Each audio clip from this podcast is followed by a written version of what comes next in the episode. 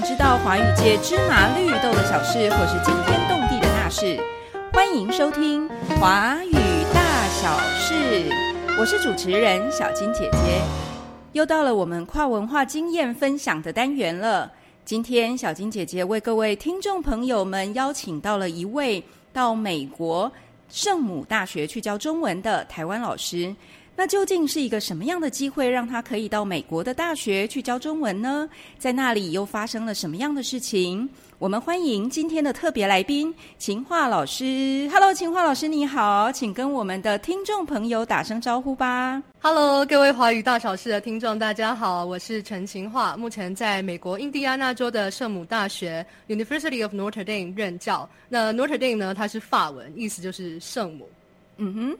嗯嗯，我们先想一下结果。所以你现在人在美国，跟我们线上连线，对吧？嗯，对，没错。现在的时间，嗯，在美跟台湾有十三个小时的时差，太好了。那我想要先请问一下秦化老师哦，你为什么会到美国的圣母大学去啊？是一个什么样的机缘呢？嗯，那我是因为申请了 Fulbright 的计划，Fulbright 呢，它是一个美国政府资助的学术交流计划。嗯，那它除了从全世界派送老师到美国之外呢，也会从美国派送英文老师到世界各个国家。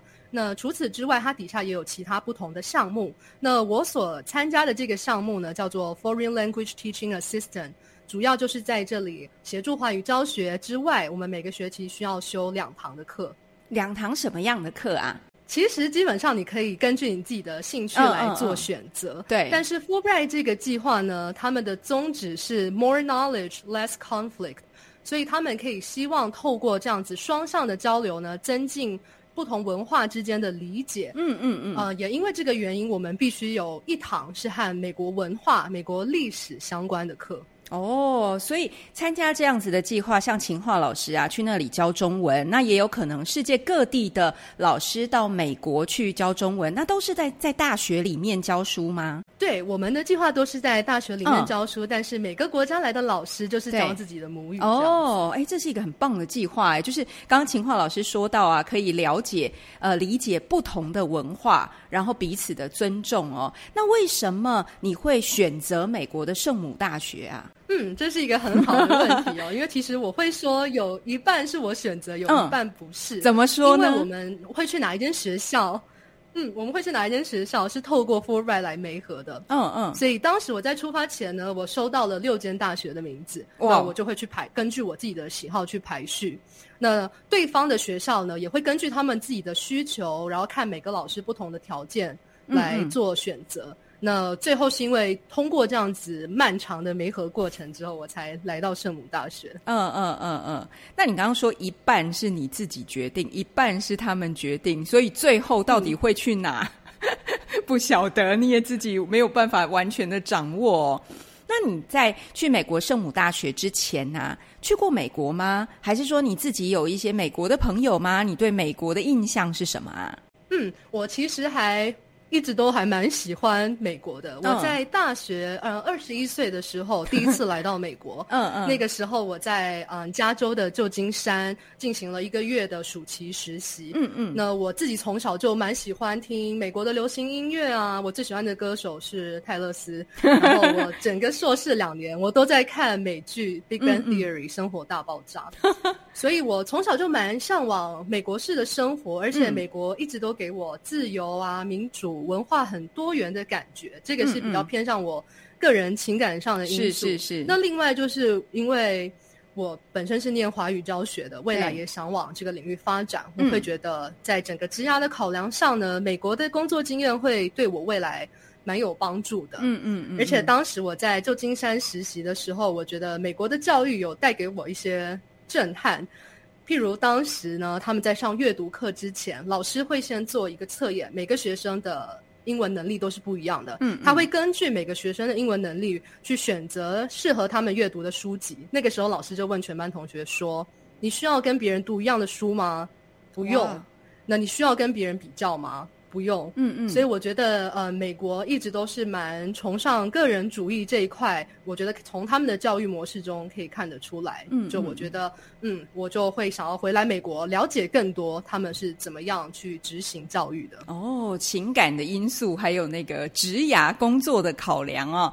那到美国圣母大学之前呢，秦华老师对那里的印象是什么啊？当初有什么样的期待呢？嗯，其实呢，我在来圣母大学之前呢，我在收到这六个学校的名单之前，我完全没有听过这间学校，所以对我来说是一个未知。嗯嗯，不只是圣母大学哦，我收到的六间学校呢，其实我一间都没有听过。那其他包含在嗯肯德基州啊、怀俄明州或是宾州这些地方，其实我都不是非常的了解，所以我当时做了一些研究。那根据我研究的结果呢，圣母大学它的地理位置是在美国的中西部印第安纳州这个地方的特色呢，就是呃白人的人口很多，然后比较乡下，还有它的宗教气息是非常浓厚的。那在看完这些资料之后，其实我有一点点担心，因为我是在台北出生长大，我很习惯城市的生活，就不太确定自己能不能适应这样子。哦，所以这也是担心的部分。那有没有什么样的期待啊？就是呃，虽然他可能那个环境啊，乡下的环境跟你成长的都市的背景不一样，但是应该会有一些期待吧？会有什么样的期待啊？我觉得就是因为当时比较担心嘛，所以在最后确定真的要来圣母大学之后呢，我就想办法，嗯，看可不可以认识一些曾经在这边不管是教书过啊，或者是读书过的台湾人，听听看他们怎么说。嗯嗯。因为圣母大学的华人学生，其实，在呃以整个美国来看是偏比例偏低的。那也因为这个原因，我在用中文搜寻的时候，我能找到的资料跟。经验分享都非常的少。嗯嗯嗯。那当时我很幸运的是，我在 Facebook 上面就是搜寻到了圣母大学有一个台湾校友会。嗯嗯。那那个，对我就跟这个校友会开始产生连结，我就告诉他们说：“哦，我是参加 Fulbright 的计划，要去圣母大学教中文。”嗯嗯。那没想到呢，他们就非常的热情，就邀请我和他们一起吃晚餐。因为有一些校友呢，现在毕业之后是在台湾工作跟生活的。那在跟他们对话过程中呢，我发现，哎。他们都很喜欢这间学校，然后对圣母大学的认同感也很高。嗯，这就让我开始产生了一些期待，就觉得哦，所以应该是一间不错的学校吧。所以大家毕业这么久了，都还念念不忘，还这么积极的参加这些校友会的活动。嗯，那另外就是我看到网络上的照片啊，觉得圣母大学的环境跟建筑非常的漂亮，这点也让增加了我的期待感。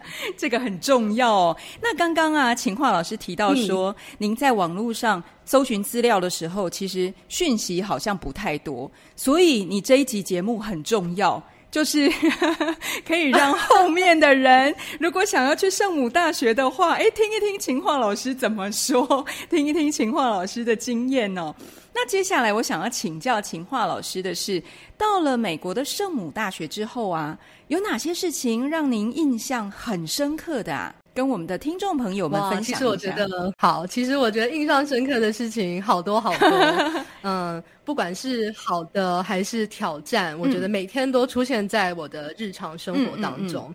首先就是刚才提到，嗯，在印第安纳州的这个地方是一个乡下地方嘛，所以它的交通真的非常的不方便。我们在学校里面呢，只有一班公车会经过，而且它周日的时候是不开的。所以基本上你没有车，就跟没有脚一样，你要去哪里都非常的不方便。那在台北，大家想去哪就是跳上捷运，然后开的时间又很长，所以这对我来说是一个需要重新适应的地方。嗯，那另外呢，就是因为我们所在的，嗯，这边你说啊，只有一班公车经过校园，那你自己在那里是公车代步吗？还是你也开车？因为我们。这是一个一年的计划，所以我嗯，大部分的朋友他们都是没有买车的。嗯嗯。不过我觉得这也是另外一个乡下地方的优点。我觉得人跟人之间是很亲近的。嗯嗯嗯。所以当你认识的朋友有车，你可能偶尔拜托他们一下，他们是非常愿意帮这个忙的，因为他们也知道这里有多不方便。嗯嗯嗯嗯嗯。那那边的呃，是你刚刚提到是那个乡下的生活嘛？乡下的生活怎么样啊？跟相较于你是一位在城市成长的呃人来说，那边的生活你觉得怎么样？我昨天刚好跟我一个印度的朋友聊到这件事哦，非常有趣。他就说，他就上网，可能像是 TripAdvisor 这样子网站去看一下，嗯嗯，呃，在 South Bend 这个地方可以做什么？就他就推荐说，去一个地方叫做 Grotto，就是在我们学校里面祷告的地方。嗯嗯，去去一个地方叫做 Basilica。它是我们学校里面的教堂，去另外一个地方，一座湖也在我们学校里面。我朋友就说：“不对啊，这全部都是同一件事，就是来圣母大学。”对啊，所以呢，这个乡下最有名的地方就是圣母大学，其他没有出来了。哦，真的吗？对，所以，哎，我想再问一下哦，圣母大学大不大？我们学校其实。呃，蛮大的，嗯嗯，对，因为学校里面有森林，然后有两座湖，有教堂，有剧院，有橄榄球有剧院，没错。所以小镇里面最很正式的那种。哦，真的哦。所以小镇里面最繁华的地方就是你们圣母大学了，对吧？我们就是这个小镇的观光景点。好，那除了那个刚刚秦华老师提到的交通不方便啊，找朋友开车接呃来代步，还有啊小镇的生活比较单纯，圣母大学是这个地方的景点之外，还有没有什么样的事情让你印象比较深刻的啊？我觉得呢，因为我来这边华人比较少，其实。你要说是缺点也可以，但是我会把它当成一个优点。嗯嗯，因为呢，这让我有更多的机会去认识来自不同国家还有不同文化背景的人。嗯，然后因为跟他们之间的共同语言也只有英文，所以让我在英文能力的提升上，我觉得在短时间之内有很大的进步。那可以认识世界各地的人，可是你刚刚说到那里是小镇啊，所以那些世界各地的人，嗯，这是一个很好的问题哦，因为。嗯，我我所说当地的人呢，他们就是在这里长期的居民嘛，确实大部分是白人，然后嗯，天天主教徒为主。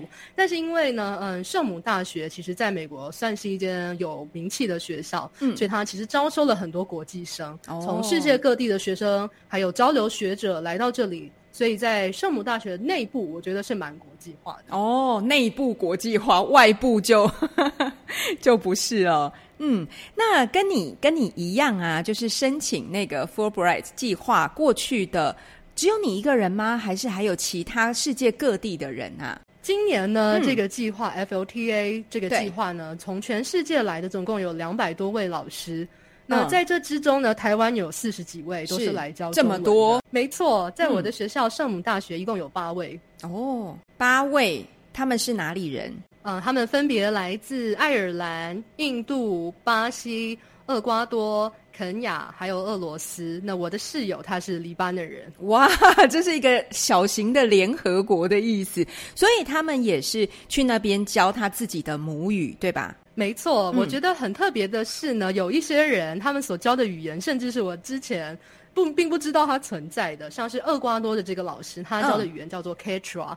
是在嗯中南美洲的一个嗯。算是比较古代的语言哦，那还有人学圣母大学，所以只呃有人学这个语言，他们就会想办法从国外邀请母语的老师来教，是这样吗？对，没错。嗯嗯嗯嗯。那还有吗？你在那边的工作啊，在教书的方面，在职场上面，有没有什么事情让你印象比较深刻的呢？有，嗯，因为我自己是在去年九月的时候正式拿到我的硕士学位。嗯嗯。在此之前呢，我在研究所和教授的关系就是师生的关系嘛。对对。但我来到这边之后呢，因为我的同事都是教授，所以我就突然嗯从。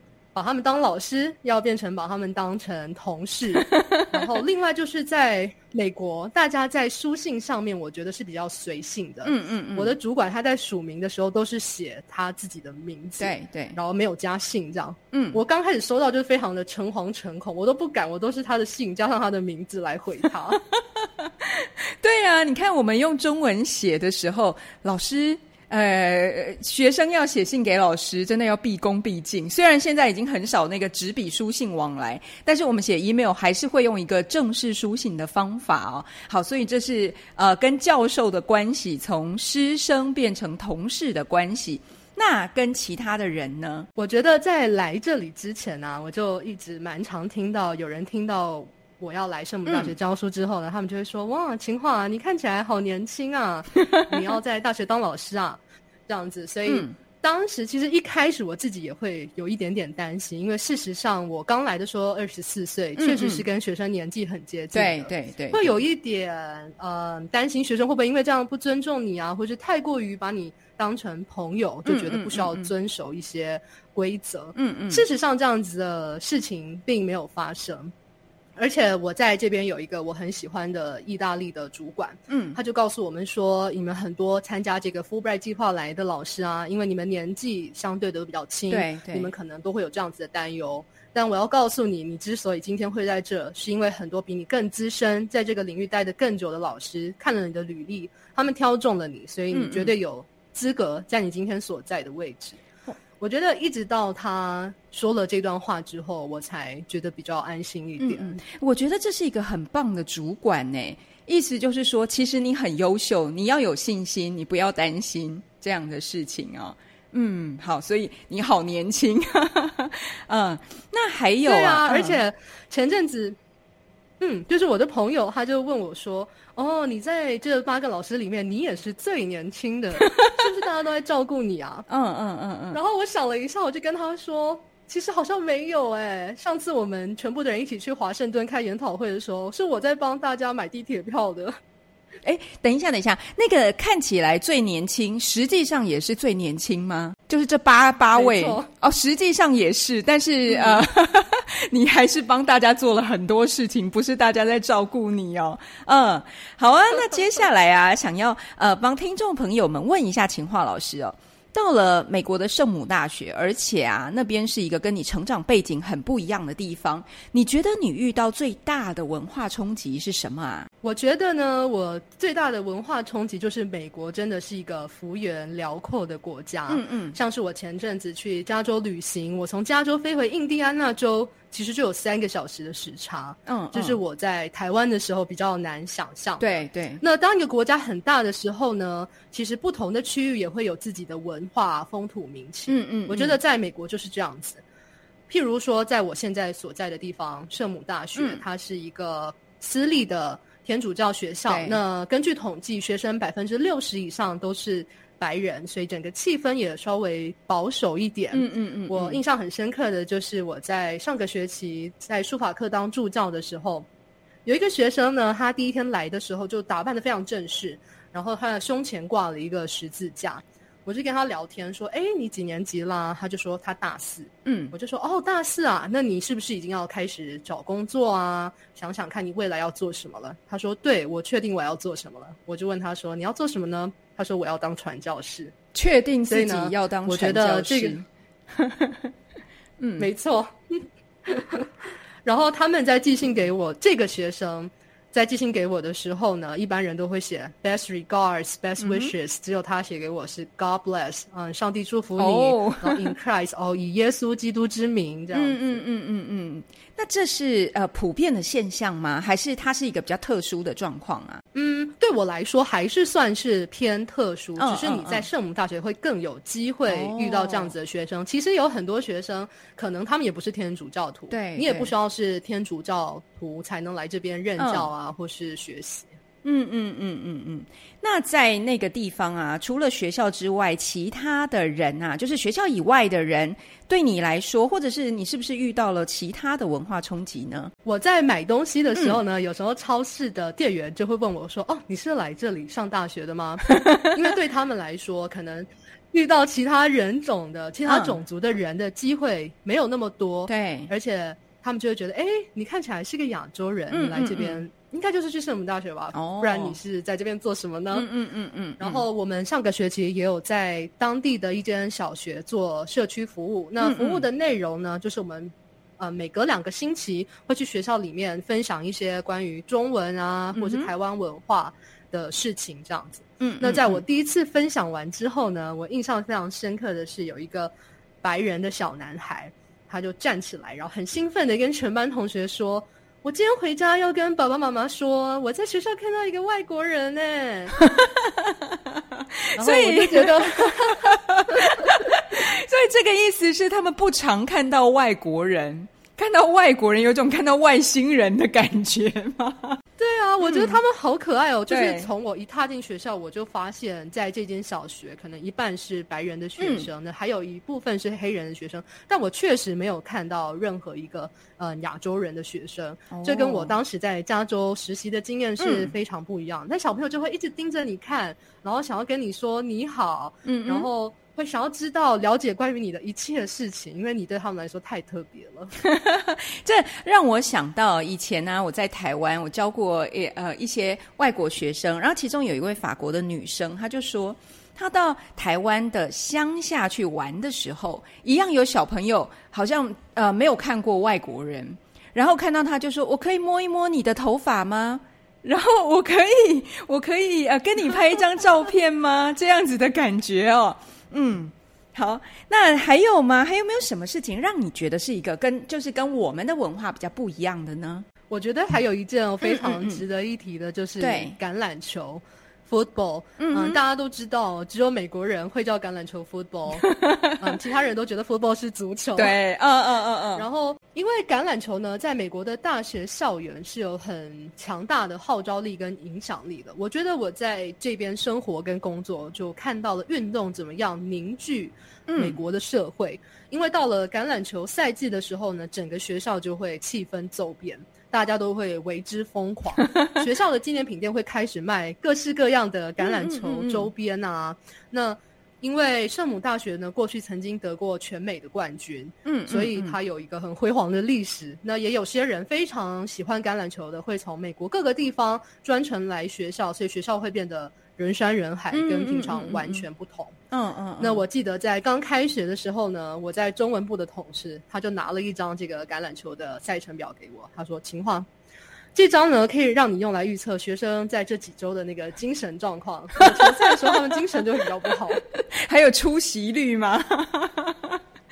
啊，太有趣了！去看球赛了。嗯嗯嗯嗯，这个还蛮有趣的，哎，真的很不一样哦。刚刚您提到说，学生呃毕业以后想要当传教士啊，还是说呃小学里的小朋友觉得你好特别哦，回去跟他的呃朋友们说，他看到一个外国人，还有这个橄橄榄球对学校的影响力很不一样哦。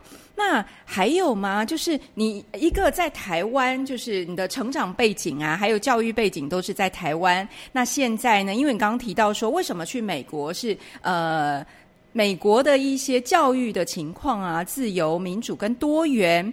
那现在你去反思一下，哎，你在台湾的成长背景，在教育背景之下，到了美国，让你有什么样的感觉啊？我觉得呢，其实，在台湾教育中，我们真的学了很多的知识，知识。但是，在我过往成长的工程过对过程中呢，我会去想，那我们为什么要学这些知识？其实有些时候我是找不到答案的。对，譬如说，在地理课啊、历史课，我们背了很多不同国家的特别的地方，是。但是在当时，我并没有认识这些国家的人，这些东西对我来说的意义其实没有那么大。嗯嗯。可是当我在圣母大学遇到来自巴西的老师，我就问他说：“哎，我之前在地理课学过，巴西有很多的日本移民，是真的吗？”他就很开心的说：“哦，对对对，而且他觉得巴西现在的种族越来越多元了，任何长相的人都可以是巴西人。”嗯嗯。还有我在认识我室友的时候，因为他是一位穆斯林。我就会想起我之前学过，哦，穆斯林有分什叶派、逊尼派，那你是属于哪一派？嗯哼，我觉得这是过往的知识呢，现在都活过来了，然后让我变成，嗯，让我和其他不同文化背景的人交流的时候，一些很有帮助、搭建桥梁的一个方式。嗯嗯嗯嗯，所以这个意思是说啊，我们学了这么多的知识。那如果说在你的生活里面真的能够派得上用场的那一刻，你可能会觉得哇，原来我学的知识是那么有用的。嗯，对，给我这样子的感觉。那再来啊，就是呃，您去的这个计划，参加的这个计划是一年的计划。你觉得啊，到目前为止已经在美国圣母大学哎待了多久啦？到现在？我从二零二零年的八月到现在是二零二三年的一月，我待了一个学期。二零二三、二零二二到二零二三，对，哦，一个学期。那这个学期啊，你觉得呃，这个学期在美国圣母大学教书也好，还是生活也好，你觉得给你什么样的收获啊？哇，我觉得有很多的收获，不管是嗯工作上或是生活技能上的对对提升。因为其实我除了教中文之外呢，因为我们每学期要修两堂课嘛，对对，所以也让我看到了美国大学生是怎么样跟其他的老师互动的。嗯嗯，譬如我上个学期修的那一堂美国研究的课。那那个老师就谈了很多不同的议题啊，譬如说怎么样从种族、嗯阶级、性别来看待美国社会。嗯，他的整个中心思想呢，就是去解构。结果有一个学生呢，就问那个老师，问那个教授说：“老师，你告诉我们要解构，但我们解构了一切之后，我们知道这些都是有问题的。然后呢，这个目的是什么？意义是什么？”对。所以当时呢，那个老师呢就反问班上其他同学这个问题，所以就展开了一场很精彩的辩论。这让我感受到的有两个，就是美国学生的独立思考能力跟反应都是很强、很快的。嗯嗯。那他们也不会害怕去挑战权威。对。那我觉得相对的，老师的心态也是很开放跟包容的。嗯。对。这点让我觉得是可以学习的地方。对对。另外一个是我和我一个。美国大学生的朋友有一次在学校逛一个小市集的时候，他看到了一个摊子，他就跟我说，他想跟那个摊子的呃店员聊一下。我说哦，好啊，你去吧。回来之后就说你跟他聊什么？他说哦，他们想要在我们这个小镇办一个节庆。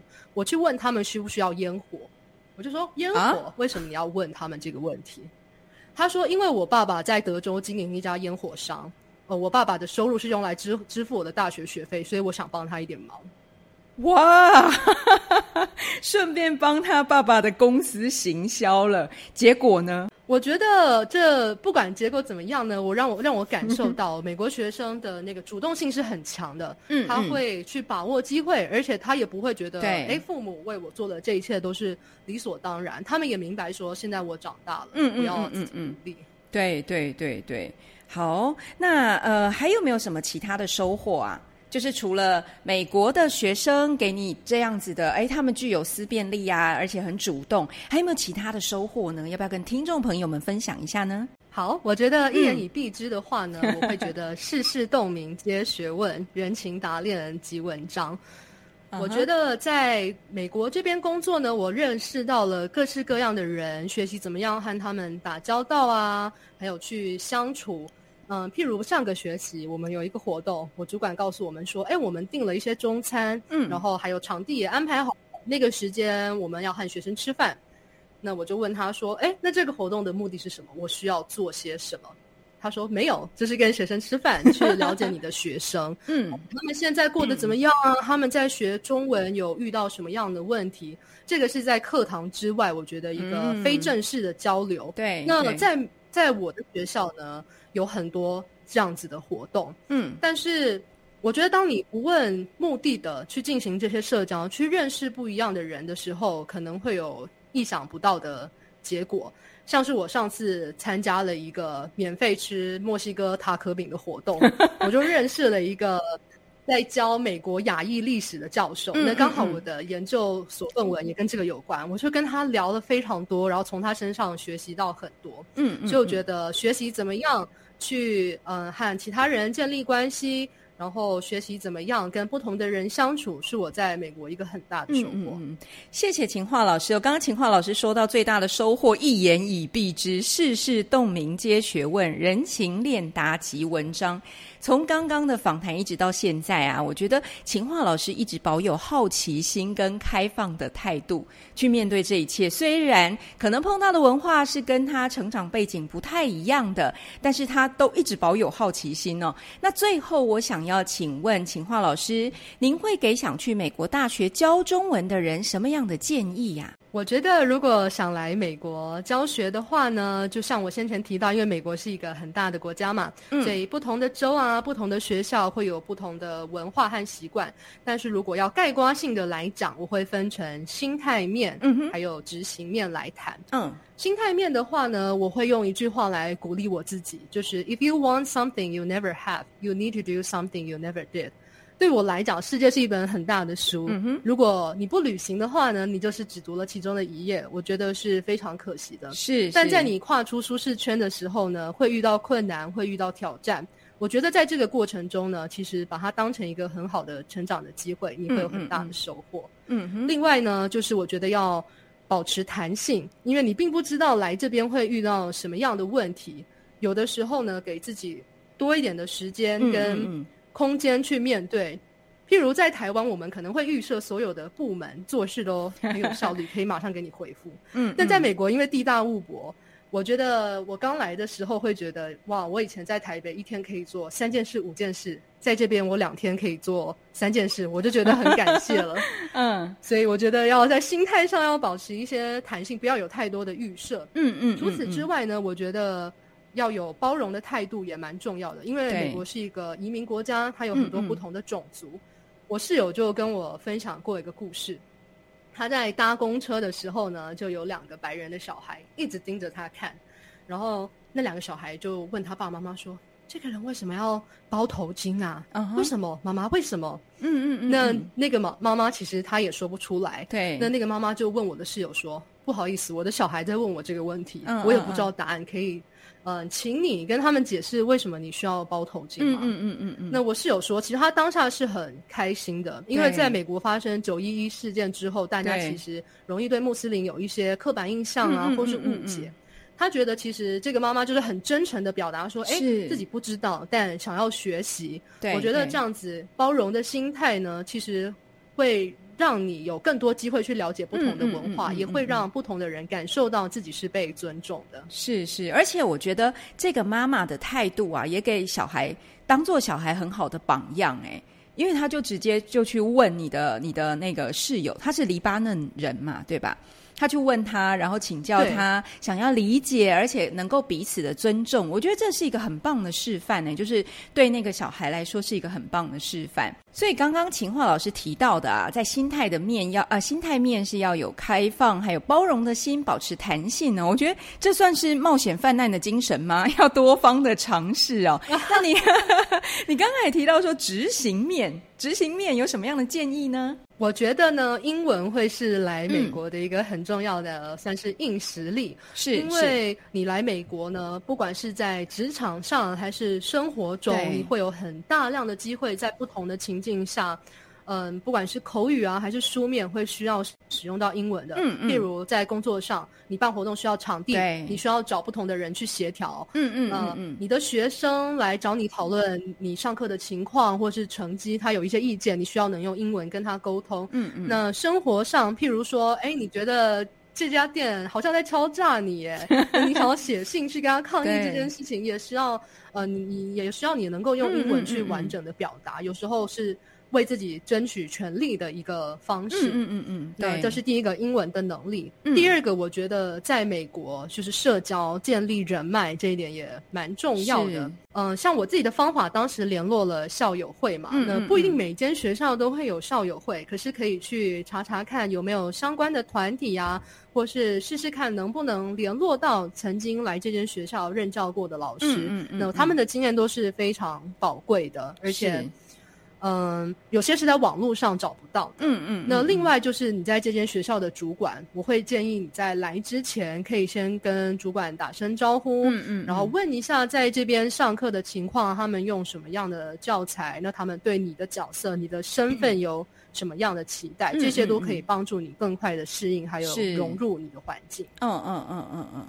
好啊，今天非常谢谢秦化老师哦，来到我们的节目接受小金姐的姐姐姐的访问哦，跟我们谈了那么多在美国圣母大学的所见所闻。其实我有个想法，有个心得，就是说，除了专业能力，除了语言，刚刚秦化老师提到的英文，那还有教学华语教学的能力之外呢？秦化老师的呃访谈当中啊，我觉得呈现出来的是有一颗好奇心跟开放的态度是更重要的，然后试着去多方的探索、多方尝试，其实你会看到不一样的风景，视野也会更开阔。今天非常谢谢秦化老师来到我们的节目接受小金姐姐的访问，谢谢秦化老师，谢谢小金姐姐，谢谢大家。如果你想知道华语界芝麻绿豆的小事，或是惊天动地的大事，欢迎继续收听《华语大小事》。我是主持人小金姐姐，我们下次见喽，拜拜，拜拜。